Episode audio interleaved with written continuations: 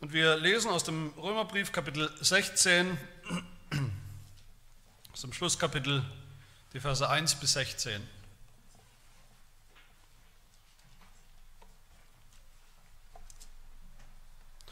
Römer 16. Hört das Wort Gottes. Ich empfehle euch aber unsere Schwester Phoebe, die eine Dienerin der Gemeinde in Kenchreä ist, damit er sie aufnehmt im Herrn, wie es sich für Heilige geziemt, und ihr in allen Dingen beisteht, in denen sie euch braucht. Denn auch sie ist vielen ein Beistand gewesen, auch mir selbst. Grüßt Priscilla und Aquila, meine Mitarbeiter in Christus Jesus, die für mein Leben ihren eigenen Hals dahin hingehalten haben, denen nicht allein ich dankbar bin, sondern auch alle Gemeinden der Heiden. Grüßt auch die Gemeinde in ihrem Haus. Grüßt meinen geliebten Epenetus, der ein Erstling von Achaia für Christus ist. Grüßt Maria, die viel für uns gearbeitet hat. Grüßt Andronikos und Junias, meine Verwandten und Mitgefangenen die unter den Aposteln angesehen und vor mir in Christus gewesen sind. Grüßt meinen im Herrn geliebten Amplias, grüßt Urbanus, unseren Mitarbeiter in Christus und meinen geliebten Stachus, grüßt Apelles, den in Christus bewährten, grüßt die vom Haus des Aristobulus, grüßt Herodion, meinen Verwandten, grüßt die vom Haus des Narzissus, die im Herrn sind, grüßt Tryphena und Tryphosa, die im Herrn arbeiten, Grüßt die geliebte Persis, die viel gearbeitet hat im Herrn. Grüßt Rufus, den Auserwählten im Herrn, und seine Mutter, die auch mir eine Mutter ist. Grüßt Asynkritus, Phlegon, Hermas, Petrobas, Hermes und die Brüder bei ihnen. Grüßt Philologus und Julia, Nereus und seine Schwester, auch Olympas und alle Heiligen bei ihnen. Grüßt einander mit einem heiligen Kuss. Es grüßen euch die Gemeinden des Christus.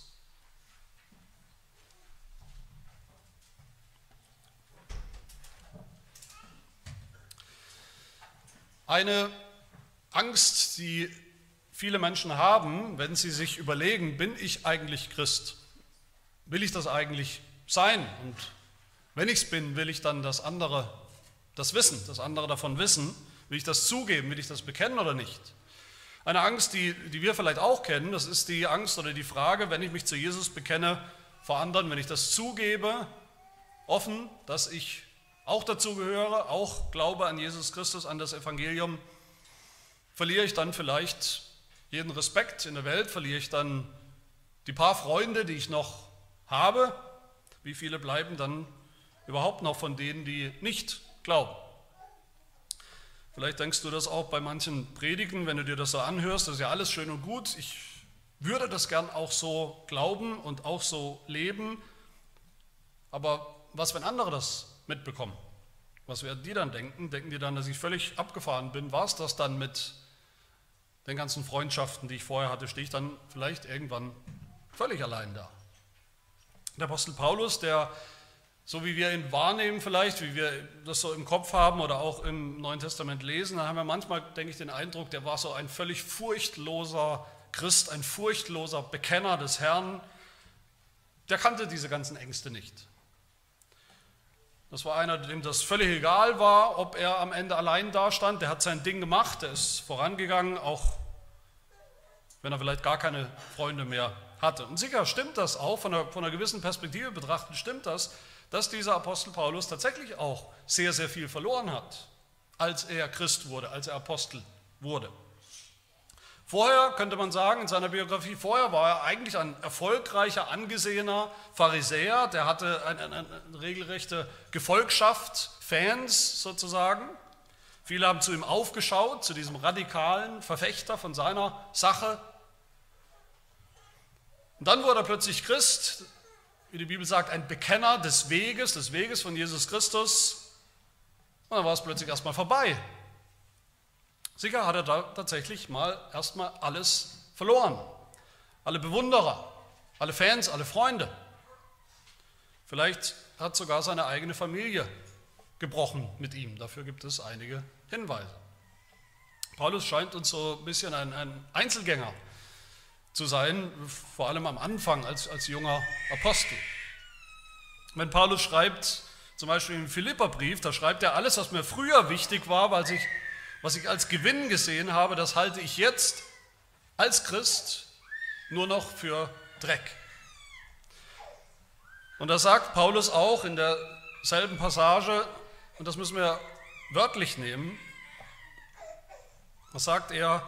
Für Jesus habe ich alles eingebüßt, alles verloren. Menschlich gesprochen. Und vielleicht ist es ein bisschen Spekulation, das, das gebe ich zu, aber ich, ich glaube doch, Paulus spricht vielleicht deshalb so viel, deshalb vielleicht am meisten von allen neutestamentlichen Autoren spricht er von der Tatsache der Adoption oder der Lehre der Adoption, dass wir durchs Evangelium, wenn wir gläubig werden, im Glauben adoptiert werden von Gott, in eine neue Familie adoptiert werden, in Gottes Familie adoptiert werden, in die Gemeinde. Vielleicht spricht Paulus deshalb so intensiv von dieser Lehre, weil er selber so schmerzlich erlebt hat, seine eigene leibliche Familie zu verlieren. Wegen dem Glauben.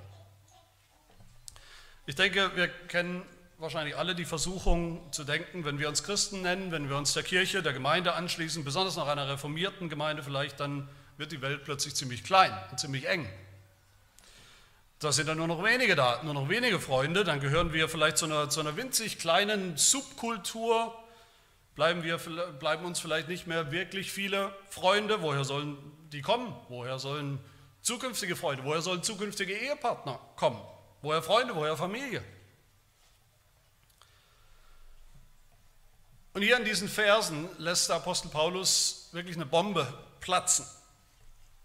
Er sagt, verlieren alles verlieren? Nein, nicht verlieren. Nicht einsam und allein ist die Folge des Evangeliums, einsam und allein zu sein, sondern echte Gemeinschaft, die tiefste, beste, wichtigste Gemeinschaft, die Gemeinschaft der Gemeinde zu gewinnen, nicht zu verlieren.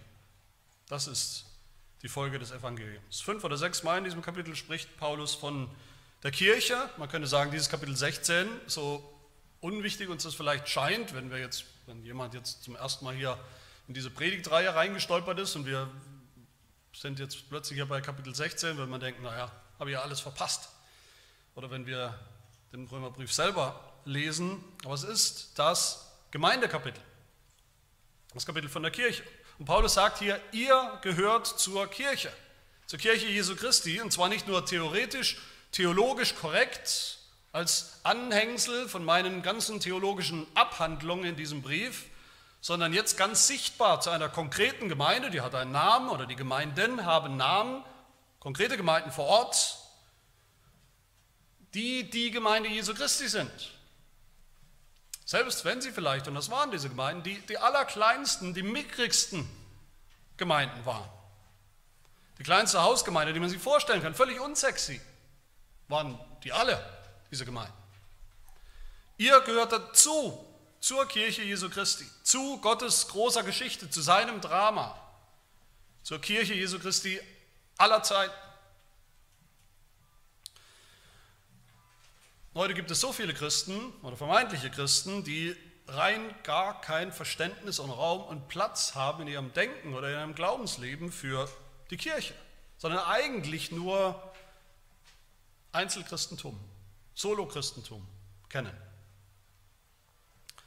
Ich mache eben mein Ding, ich mache mein Ding auch im Christsein, im christlichen Glauben, mache ich mein Ding genauso individualistisch, wie ich vielleicht an irgendwelche anderen Hobbys rangehe. Das ist halt meine Sache, die ich mache, wie es mir gefällt. Und da geht ihnen sehr, sehr viel verloren, sehr viel ab. Mal abgesehen von den theologischen Problemen, da geht ihnen so viel Gemeinschaft, echte Gemeinschaft ab. Eine Gemeinschaft vor Ort in der Gemeinde, die so anders ist, so konkurrenzlos, so viel mehr, so viel tiefer als jede andere Gemeinschaft, jeder Verein, jede Familie, jedes Hobby, jede menschengemachte Gemeinschaft oder Community, von der ihr heute alle sprechen. Das ist, denke ich, eine echte Krankheit des, des evangelikalen Christentums, des Evangelikalismus, Hauptsache Bekehrung. Einzelne Bekehrung. Eine, noch eine, noch eine noch eine. Die Kirche sekundär. Mitgliedschaft, sekundär. Gemeinschaft der Kirche, sekundär. Natürlich bleiben diese Bekehrten in vielen Fällen nicht gläubig. Christsein ohne Kirche ist einfach unvorstellbar. Es wäre ein Fisch auf dem Trockenen. Das geht vielleicht gut für 30 Sekunden oder sechs Monate. Ich gebe zu, dass ich beim Lesen von diesem Abschnitt, von diesen Versen, dass mir da gegangen ist, wie es vielleicht dem einen oder anderen von euch geht, dass wir denken, instinktiv mal denken, naja, jetzt kommen wir zu Nebensächlichkeiten. Bis ich dann mal gezählt habe, Paulus spricht da in diesen sogenannten Nebensächlichkeiten, spricht er von mindestens 28 Menschen, die Kinder noch nicht mal mitgezählt. Er spricht von mindestens elf Effekten oder Wirkungen des Evangeliums in ihrem Leben. Und er spricht von mindestens, in mindestens drei verschiedenen Blickwinkeln von der Kirche. Und alles ist die Wirkung oder die Kraft des Evangeliums.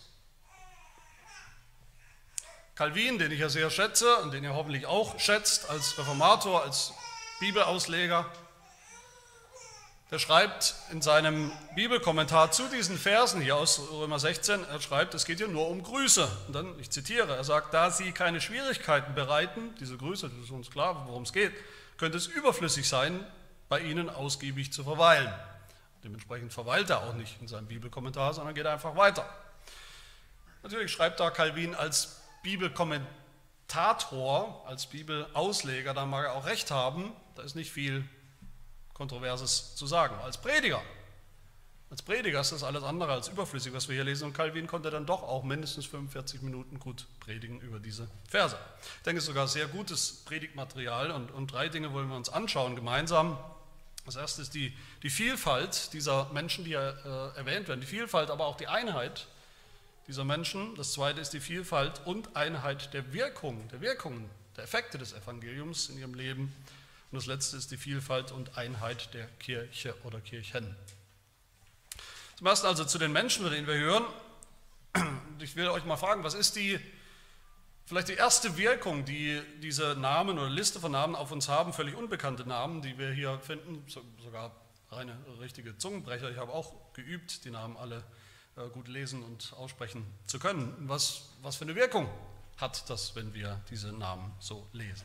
Ich denke doch zumindest mal, so war es bei mir, als ich ein bisschen drüber nachgedacht habe,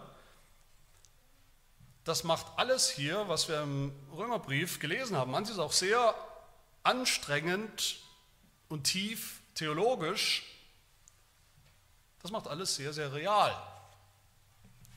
Das macht das Evangelium, das macht die ganze Theologie und Botschaft des Römerbriefs hier sehr, sehr real. Alles, was Paulus geschrieben hat in diesem Brief, seine ganze Theologie, sein ganzes Evangelium, wir können sagen, hier kommt wirklich Fleisch an die, an die Knochen und an die Sehnen. Bis hin zu konkreten Namen von konkreten, es waren ja keine fiktiven Personen, es waren Personen, Menschen, die wirklich damals gelebt haben.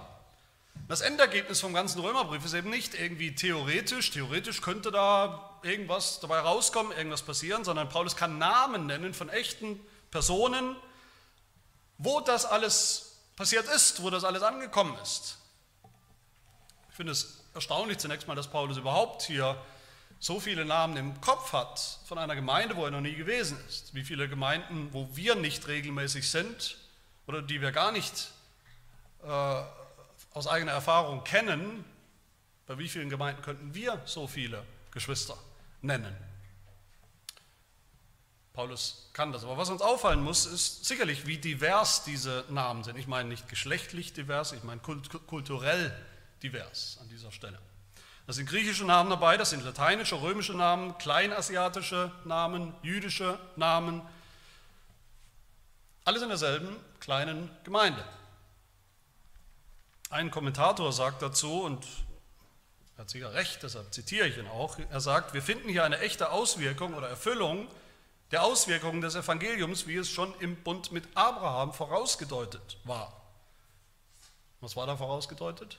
Dass im Volk Gottes in der Gemeinde Menschen aus allen Nationen zusammenfinden werden, als Einheit in der Gemeinde.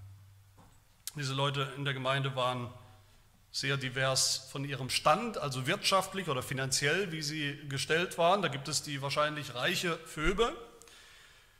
Da gab es manche mit einem großen Haus, groß genug, dass sie Gemeinderäume zur Verfügung stellen konnten, dass sich die Gemeinde dort regelmäßig versammeln konnte. So reich waren sie, das waren ja nicht alle.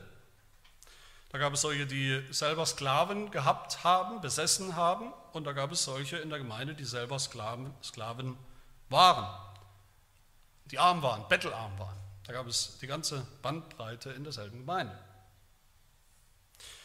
Und diese Menschen sind sehr divers, was heißt sehr divers?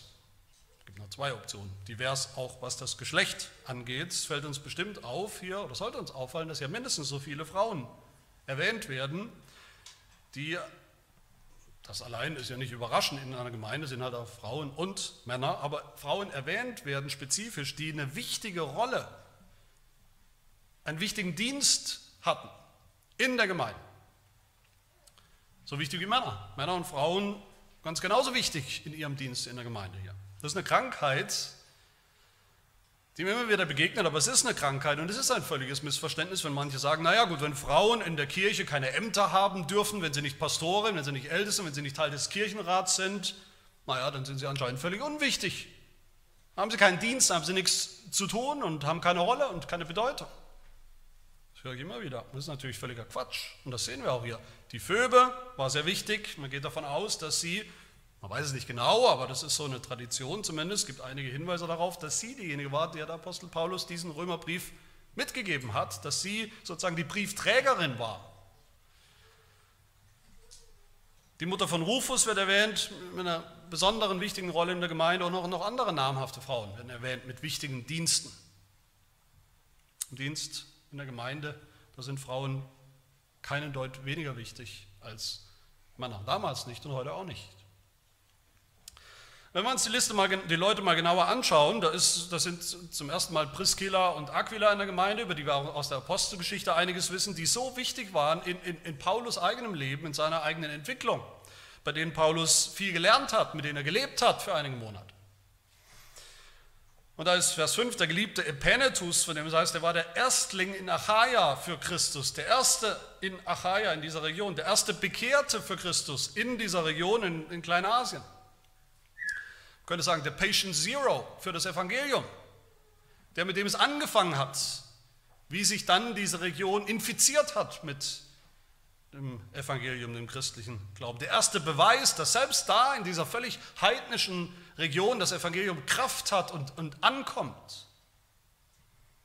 Der Erstling heißt er. Der Erstling ist natürlich logischerweise nur der erste von was? Von vielen. Aber eine wichtige, ein wichtiger Schritt. Dann werden Paulus in dieser Liste viele geistliche Verwandte, Brüder und Schwestern im Herrn, Mutter im Herrn und so weiter und so fort. Seine neue geistliche Familie, aber er erwähnt auch, wenn man genau hinschaut, leibliche, also richtige, echte leibliche Verwandte in dieser Gemeinde. Vers 7, Vers 11. Und ich denke, wir wissen alle, das sage ich euch nichts Neues, dass gerade die echten leiblichen Verwandten, Eltern, Großeltern, Onkel, Tanten, Geschwister, Kinder, dass das oft das härteste, hoffnungsloseste Missionsfeld zu sein scheint für uns. Wo wir nicht glauben manchmal, dass das Evangelium da, bei dem, bei der auch ankommen kann. Und gerade bei Paulus, wie gesagt, der, wir wissen, der, was für eine radikale Kehrtwendung, Bekehrung zum christlichen Glauben der durchgemacht hat, vom, vom absoluten Hasser der Kirche zum, zum Apostel der Kirche. Und sicher ging da ein Riss durch seine leibliche Familie. Aber doch sehen wir hier, einige von seinen leiblichen Verwandten hat das Evangelium auch erreicht. Die sind auch in der Gemeinde. Und das darf uns natürlich auch Hoffnung machen dass da nicht Hopfen und Malz verloren ist bei unseren Verwandten. Das Evangelium kann auch ihre harte Schale, ihren harten Panzer durchdringen. Dann erwähnt Paulus einen, einen gewissen Rufus hier in der Gemeinde, Vers 13, der wird auch sonst im Neuen Testament noch erwähnt, einmal erwähnt in den Evangelien, nämlich als Jesus Christus gekreuzigt wurde.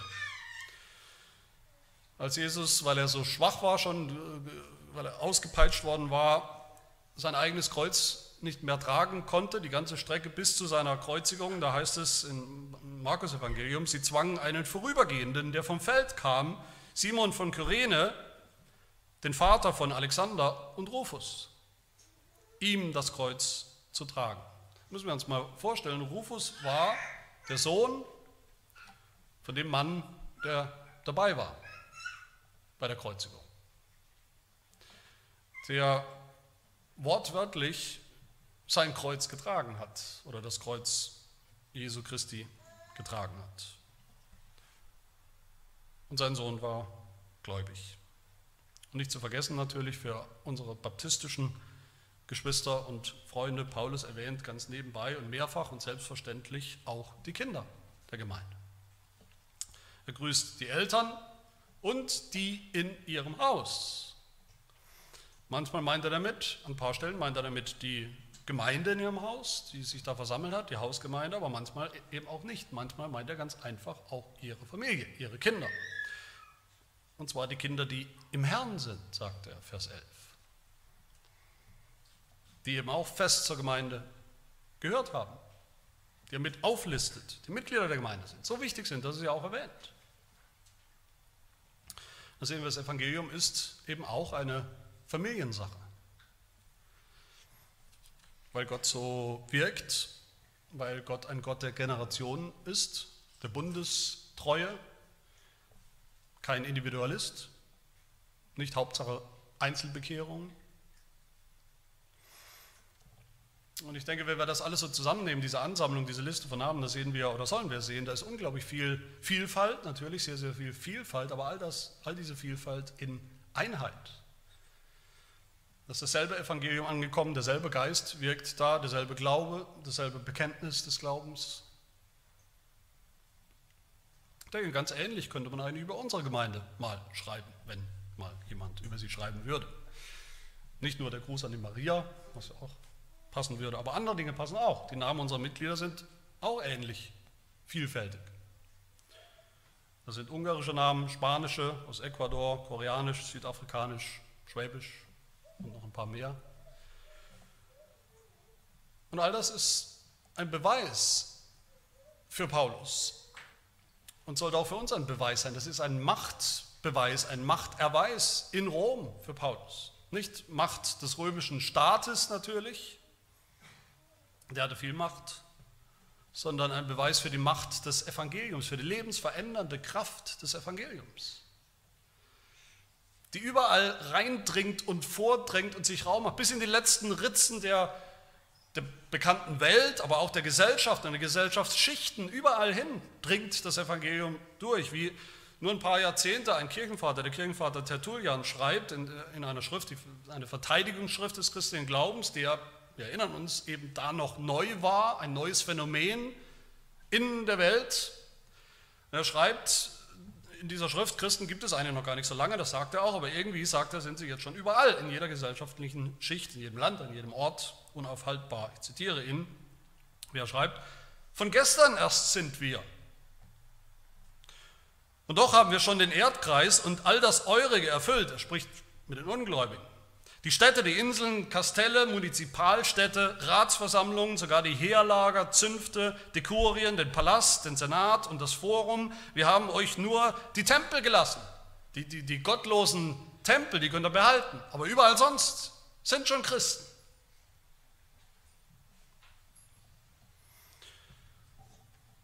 Das Zweite, was wir sehen sollen nach den Namen hier, ist die Vielfalt und die Einheit der, der Wirkung des Evangeliums bei ihnen und auch bei uns.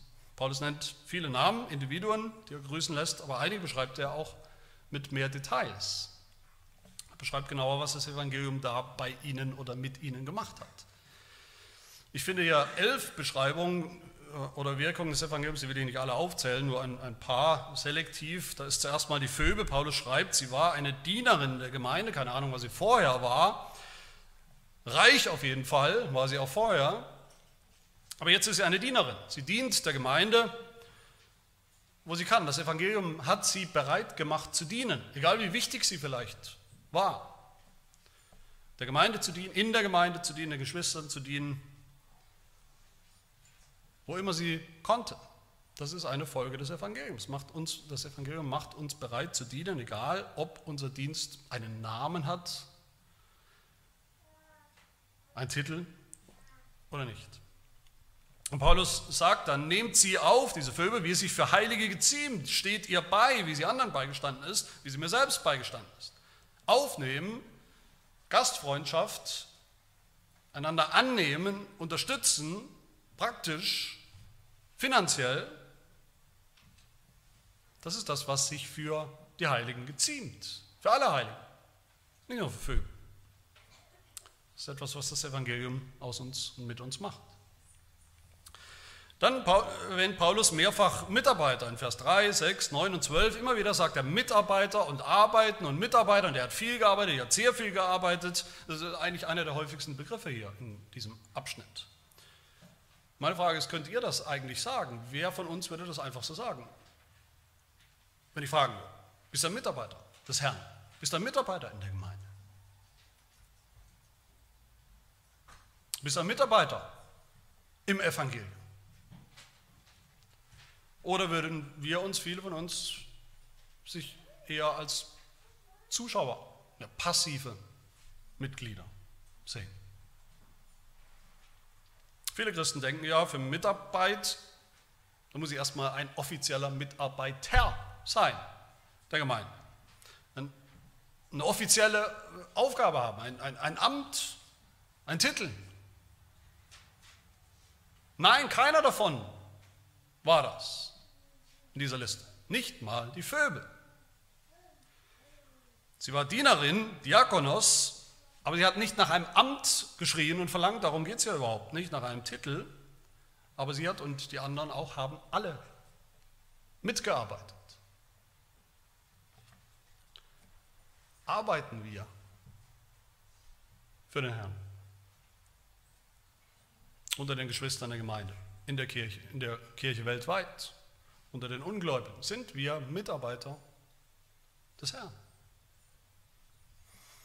Ja, das sind wir. Jeder von uns. Deshalb sollen wir das auch tun.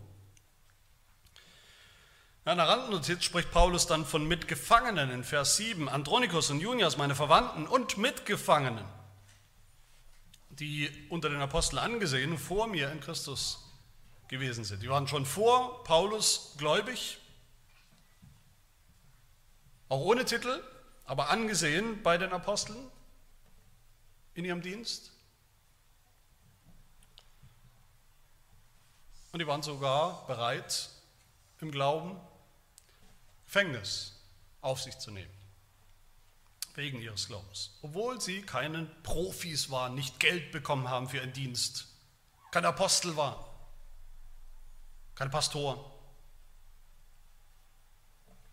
Und auch das hat das Evangelium bei ihnen getan. In Vers 4 heißt es über Priscilla und Aquila, die für mein Leben ihren eigenen Hals hingehalten haben. Das meint Paulus wörtlich, zumindest die Gefahr gab es damals, Christ zu sein war damals gefährlich. Das konnte einem das Leben kosten, so wie Paulus ultimativ am Ende. Aber auch vielen anderen der Glaube das Leben gekostet hat, von dem wir niemals hören, von dem wir niemals lesen auf den Seiten der Heiligen Schrift. Aber das haben sie auf sich genommen. Aber nicht mal für Christus, sagt Paulus hier. Es geht nicht um Christus. Für Christus sagen wir, hoffentlich oder manchmal zumindest, für Christus würde ich alles tun. Für Christus würde ich mein Leben hingeben. Sagen wir zumindest. Aber für unsere Geschwister der Gemeinde, in der Gemeinde, das ist eine andere Geschichte. Würden wir für unsere Geschwister in der Gemeinde mit unsere Mitmitglieder, wenn es darauf ankommt, den Hals so hinhalten. Da denke ich, wird es brenzlig. Fragt euch das mal selbst. Ist mir der Glaube, den wir gemeinsam haben, die Identität als Christ, dass ich mich identifiziere mit meinem Bruder und Schwester und meiner Schwester in der Gemeinde als Einheit, als eine Gemeinde, als echte Geschwister, ist mir das so unumstößlich wichtig, dass ich notfalls meinen Hals hinhalten würde für sie oder für ihn. Wir sind manchmal so unglaublich geistlich, in Anführungsstrichen, wenn es um Jesus geht, was wir für ihn tun würden und wollten und täten, wenn wir könnten, und gleichzeitig so unglaublich ungeistlich, wenn es um unsere Geschwister in der Gemeinde geht. Aber das kann man nicht trennen, wenn man das Evangelium glaubt. weitere Wirkung, von der Paulus spricht, ist ganz einfach die Liebe. Auch das überlesen wir leicht und schnell. Mehrfach, immer wieder spricht Paulus diese Menschen da an, seine Geschwister, als Geliebte. Geliebte im Herrn, Geliebte in der Gemeinde. Liebe ist natürlich eine Folge des Evangeliums. Das ist uns fast zu einfach, fast zu sentimental irgendwo, deshalb überlesen wir das, reden nicht viel von Liebe in der Gemeinde. Schon gar nicht sagen wir zu unseren Geschwistern oder über sie, dass wir sie lieben. Aber es geht nicht. Liebe, gelebte Liebe, praktizierte Liebe, aufopferungsbereite Liebe ist und bleibt das bestimmende Merkmal der Kirche, der Gemeinde. Liebe der Gemeindeglieder untereinander, wie sie miteinander umgehen. Jesus sagt in Johannes 13, daran wird jedermann, die ganze Welt erkennen, dass ihr meine Jünger seid, wenn ihr Liebe untereinander habt. Das ist ein Merkmal, eine Folge des Evangeliums. Warum ist das so? Warum ist das so wichtig? Liebe, naja, Liebe haben wir ja nicht gepachtet als Christen. Lieben können doch alle. Jeder liebt heute. Es gibt viel mehr Liebe, als es jemals gab in der Welt, hat man den Eindruck. Jeder liebt, wie er will. Alles und überall ist Liebe. Nein, sagt Paulus. Nein, sagt Jesus, diese Liebe, um die es hier geht, die christliche Liebe, Liebe der Gemeindeglieder zueinander, die, die absolut nicht natürlich ist, die kommt nicht natürlich. Wo der eine dem anderen dient, dass es was kostet, wo der eine den Hals hinhält für ein anderes Gemeindeglied, das er nicht mal besonders natürlich vielleicht sympathisch findet. Eine Liebe, die stärker ist sogar als natürliche leibliche Familienbande. Das ist wahre christliche Liebe, die ist ein Beweis des Evangeliums. Es gibt keine andere Ursache und Begründung für sie. In Vers, 16, äh Vers 13 nennt Paulus Rufus den Auserwählten. Ein bisschen komisch, oder nicht? ich wollte fast fragen, Mensch, Paulus, hast du deine eigene Theologie im Römerbrief vergessen? Du hast ja gesprochen, lang von, und ausführlich, theologisch von der Auserwählung Gottes. Was das bedeutet, diese Lehre hast du entfaltet in deinem Brief. Wir sind doch alle auserwählt, Paulus. Wir, die Gläubigen, sind alle auserwählt. Warum jetzt Rufus der Auserwählte? Scheint fast so, auch das meint Paulus natürlich konkret, es scheint fast so, dass bei manchen, dass man bei manchen Christen das, Paulus Blick eben besonders deutlich gesehen hat. Dass es keine andere Erklärung dafür gab, dass ausgerechnet der oder die jetzt in der Gemeinde auftaucht, in der Gemeinde sitzt, in der Gemeinde sitzt und glaubt, dass der dabei ist, wenn man sein Leben vorher kannte und gesehen hat. Keine Erklärung, außer dass Gott ihn vor Grundlegung der Welt auserwählt hat, haben muss, sonst wäre er nie da. Das stimmt, wie gesagt, für uns alle theologisch gesprochen, aber bei manchen hat man aufgrund der Bekehrung, der Vorgeschichte und der Nachgeschichte besonders den äußerlichen Eindruck. Eine weitere Wirkung des Evangeliums ist die Bewährung im Glauben, Vers 10. Apelles hat sich in Christus bewährt. Und was Paulus damit meint, ziemlich sicher ist, dass er besonders getroffen war, die genauen Details wissen wir natürlich nicht, aber besonders getroffen und betroffen war von Verfolgung, von Druck, von dem Druck von außen, von dem Druck nicht mehr zu glauben, den Glauben hinzuwerfen, den Glauben aufzugeben. Ja, auch da, wir erinnern uns, Paulus hat gelehrt im Römerbrief, in seiner Theologie hat er gesagt, wahre Glaube, wahre Gläubige verlieren ihren Glauben nicht mehr. Wir werden bewahrt, Gott bewahrt uns im Glauben. Aber die Kehrseite von dieser Lehre, dass Gott uns bewahrt, die Kehrseite, die praktische Kehrseite ist, dass wir uns auch bewähren. Nicht, dass wir faul werden und sagen, naja, mir kann sowieso nichts passieren, einmal gläubig, immer gläubig, jetzt lege ich mich auf die faule Haut. Sondern dass wir umso mutiger den Glauben bekennen. Umso mutiger das Evangelium sagen, umso mutiger dienen.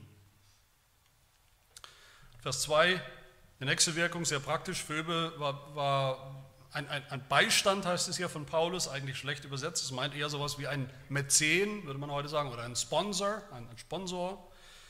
Die hatte Geld, die hatte Geld und sie hat es eingesetzt für die Apostel, die immer wieder Unterstützung gebraucht haben.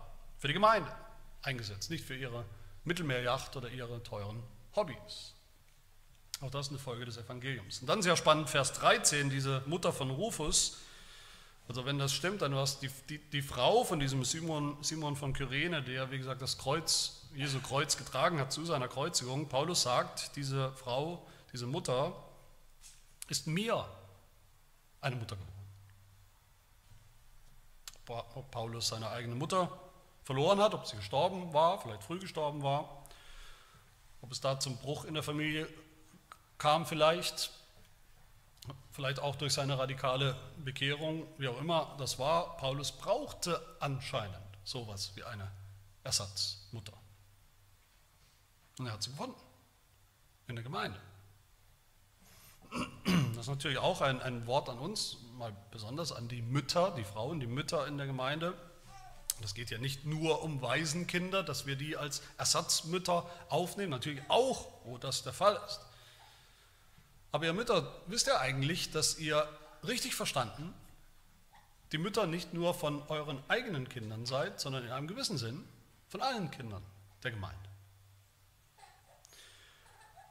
Und wisst ihr, wie der Apostel Paulus sonst woanders schreibt, im, im Titusbrief, dass die älteren Frauen, die älteren Mütter nicht nur selbst ihre Männer lieben sollen, Titus 2, das Gute lehren sollen, sondern dass sie auch die jungen Frauen dazu anleiten sollen, ihre Männer und Kinder zu lieben. Dass, sie, dass die älteren Mütter auch die Mütter der jüngeren Frauen sind. Unabhängig von leiblicher Verwandtschaft. Eine wunderbare Folge des Evangeliums, wenn die, mit, die vielleicht aus schwierigen Elternhäusern, Familienverhältnissen kommen oder mit ungläubigen Eltern, wenn die in der Gemeinde Ersatzmütter und Väter finden. Wie der Apostel Paulus selbst, so sollte es auch sein. Und als letzte Folge will ich mal noch diese komische Sache hier ansprechen mit diesem heiligen Kuss, von dem man immer mal wieder hört, in Vers 16, grüßt einander mit einem heiligen Kuss. Okay, wir kennen das vielleicht, vielleicht kennen wir es aus dem Urlaub, wir kennen das aus anderen Kulturen, auch in Deutschland unter uns. Es gibt andere Kulturen, wo das normal ist, wo sich Mann und Mann oder Frau und Frau oder Mann und Frau äh, auf die Wange küssen zur Begrüßung oder sonst aus anderen Gründen. Aber es ist eine dieser Stellen, dieser Vers 16, eine dieser Stellen, wo sich Bibelausleger immer wieder gerne lächerlich machen, weil sie meinen, dass Paulus hier befiehlt.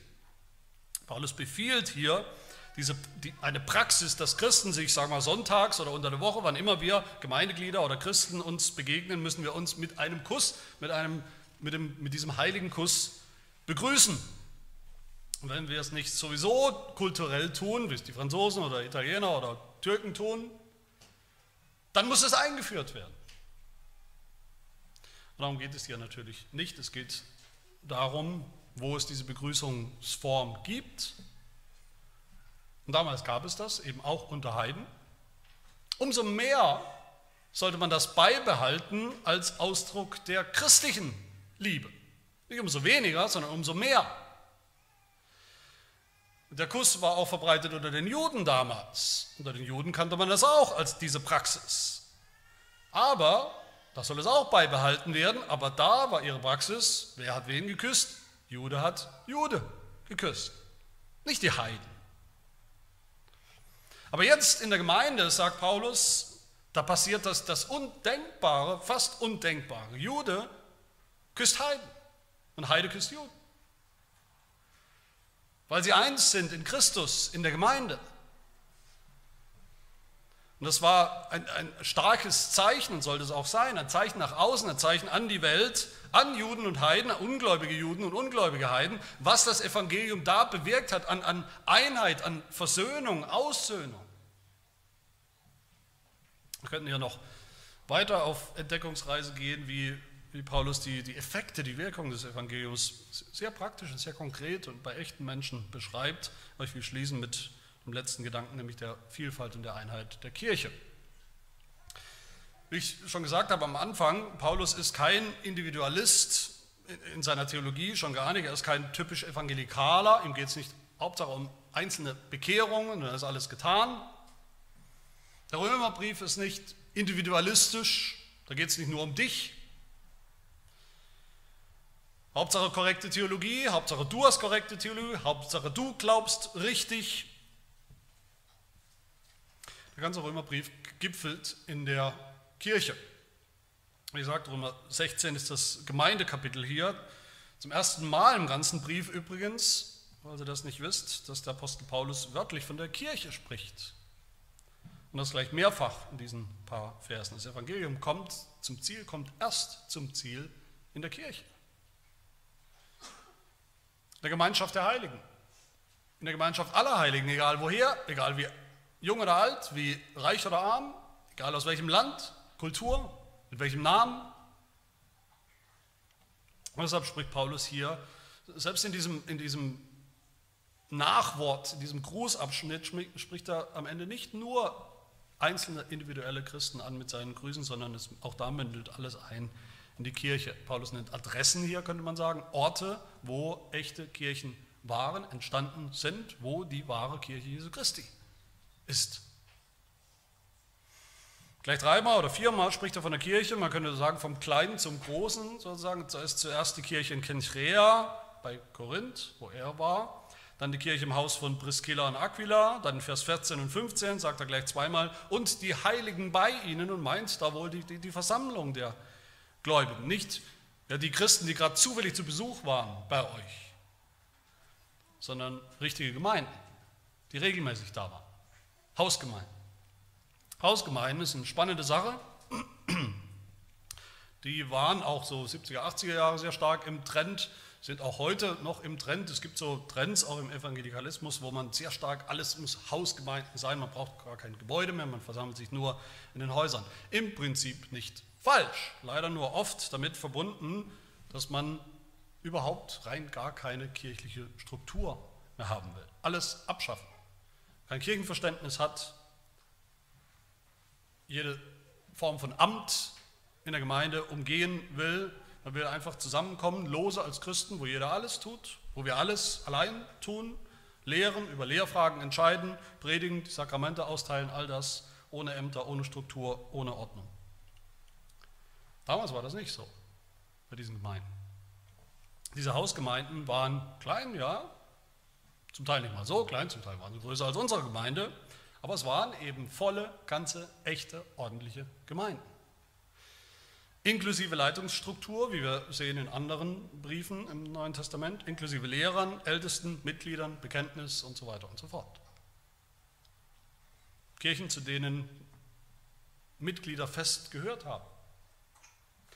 So fest, dass Paulus, obwohl er noch nie da war, zumindest einen Teil der Mitgliederliste anscheinend auswendig konnte. Jede dieser Ortsgemeinden oder Hausgemeinden, die Paulus hier erwähnt, war im vollen und ganzen Sinn die Kirche Jesu Christi. Auch wenn sie noch so unspektakulär und klein war. Aber Paulus tut auch noch mehr. Paulus hat eine Lehre von der Kirche, von der Kirche, Singular. Nicht nur von Kirchen, auch von der Einheit von all diesen kleinen Einzelgemeinden. Eine Einheit trotz aller Vielfalt, auch von Gemeinde zu Gemeinde. Eine Einheit, die Einheit des Leibes Christi, die niemand machen kann, die nicht erst erzeugt werden muss oder kann, die kein Mensch erzeugen kann, die auch nicht der Papst erzeugen kann. Nur das Evangelium kann das, nur das Evangelium hat diese Einheit erzeugt und gestiftet. Sie ist der Leib Christi. Deshalb gipfeln Paulus Paulus konkrete Aussagen über diese konkreten kleinen Hausgemeinden, die gipfeln dann am Ende in der Aussage von Vers 16, wo er sagt, es grüßen euch die Kirchen des Christus. Wo waren die? Wo sind die? Wo ist die Kirche Jesu Christi? War die in Kentrea? War die in Rom? Im Haus des so und so? In Heidelberg? In Hannover? Ja, auch. Und zwar voll und ganz. Aber die Kirche Jesu Christi ist so viel mehr, so viel größer. Sie ist überall auf der ganzen Welt. Sie ist durch die Zeit, durch die Jahrhunderte hindurch. Und sie ist immer eins. Das nennen wir die Katholizität der Kirche. Die eine heilige, katholische und apostolische Kirche, wie wir es im nizänischen Glaubensbekenntnis bekennen. Und nur wenn eine, eine Ortsgemeinde weiß, wir sind Teil davon, von dieser einen wahren Kirche Jesu Christi. Nicht nur ein Teil, sondern wir auch ganz vor Ort. Nur dann ist sie wirklich Gemeinde, Kirche Jesu Christi. Aber wenn wir zu ihr gehören, zur Kirche Jesu Christi, dann wirkt sich das Evangelium auch wirklich aus in unserer Mitte und so, dass Menschen gerettet werden, bewahrt werden, sich bewähren, dass uns nichts mangelt, egal wie klein und mickrig die Ortsgemeinde oder Gemeinden aussehen mögen. Ich hoffe, das macht uns alles Mut. Paulus will uns hier Mut machen, Mut für unseren Glauben, für das Evangelium, das wir glauben, für die Kraft und die Wirkung des Evangeliums, Mut auch für unsere Gemeinde hier vor Ort, für unsere Mitgliedschaft in der Gemeinde. Das Evangelium macht was mit konkreten Menschen, die wir hier sehen.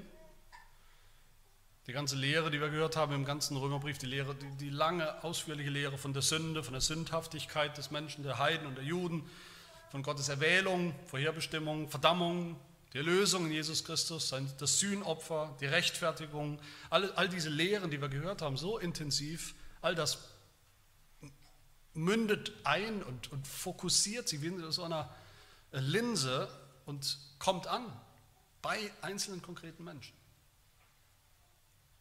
Bis zu uns heute. Und das Zweite, was wir gesehen haben, das Evangelium hat bestimmte Wirkung, macht auch bestimmte Dinge mit uns, bestimmte Leute aus uns.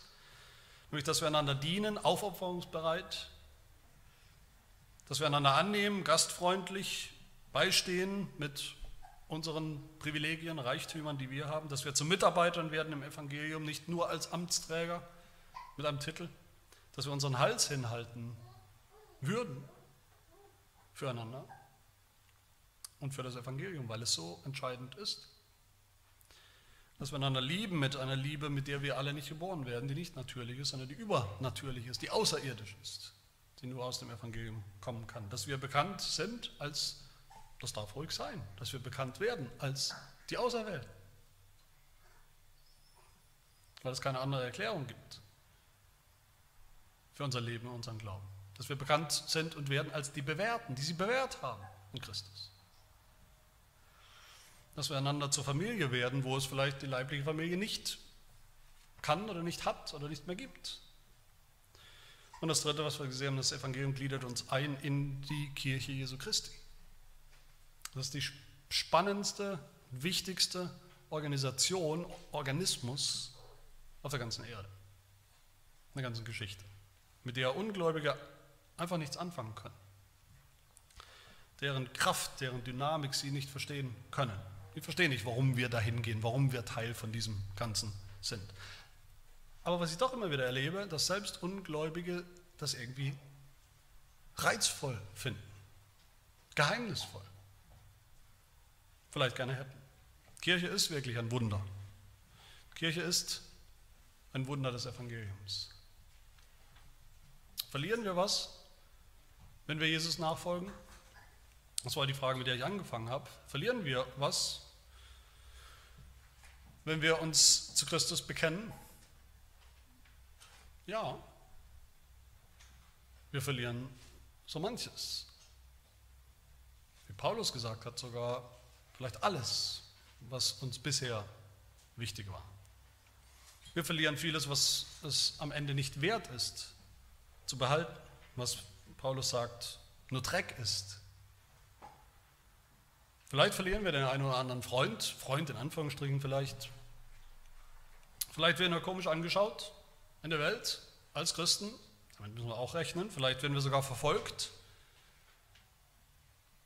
zumindest belächelt, verachtet wegen unseres Glaubens. Das ist ja auch so einer oder so eine. Aber was hat uns unser Jesus Christus versprochen?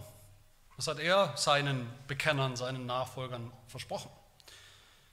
Matthäus 19, jeder, der Häuser oder Brüder oder Schwestern oder Vater oder Mutter oder Frau oder Kinder oder Äcker verlassen hat, um meines Namens willen, weil er sich zu mir bekennt, mir nachfolgt, der wird es hundertfältig empfangen. Mütter, Brüder, Schwestern, Freunde und dazu noch das ewige Leben. Wir werden in diesem Leben eine wahre Familie, die wichtigste Familie finden, hundertfach zurückbekommen, was wir vermeintlich verloren haben durch das Evangelium, weil wir unsere Seelen finden und gewinnen, das Heil finden, gewinnen, Jesus Christus gewinnen.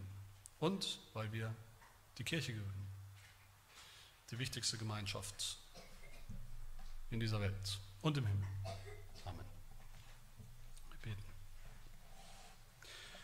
Ja, wir danken dir, dass dein Evangelium, diese wunderbare gute Nachricht von Jesus Christus, der gekommen ist, um uns mit dir zu versöhnen, ein für alle Mal, um Sünder zu retten, zu erlösen aus allen Völkern und Ländern, Nationen, dass dieses Evangelium sichtbar, spürbar, mit allen Effekten, mit allen Wirkungen ankommt bei deinem Volk, bei konkreten Menschen wie uns, in konkreten, sichtbaren Gemeinden vor Ort wie unserer. Ja, dass wir wissen dürfen, auch unsere Gemeinde ist wahre, volle, ganze Gemeinde und Kirche Jesu Christi. Und das müssen wir wissen, damit wir wissen, auch du, auch hier wirst du uns alle Gaben austeilen, die wir brauchen, die Gaben des Heils, alle Gnadenmittel. Auch hier lässt du uns dienen, machst uns zu Mitarbeitern, zu Dienern, die umgekehrt auch den Dienst und die Mitarbeit der anderen Geschwister empfangen dass du uns zum Glauben führst, im Glauben stärkst, im Glauben erhältst bis zum Ende, bis zum Ziel in dieser Gemeinde. So segne uns als Gemeinde, segne dein Volk, deine Kirche weltweit, dass auch unser Lebenswandel, unser Umgang miteinander, unsere Liebe zueinander und natürlich unsere Worte, unser Reden ein Zeugnis sei. Ein deutliches Zeugnis, an, dem die Welt uns als Christen, als deine Nachfolger, als Jünger Jesu erkennt und auch sucht und verlangt nach dieser Hoffnung, nach dieser Kraft, nach dieser Veränderung durch deinen Geist, durch dein Wirken und durch dein Wort. Amen.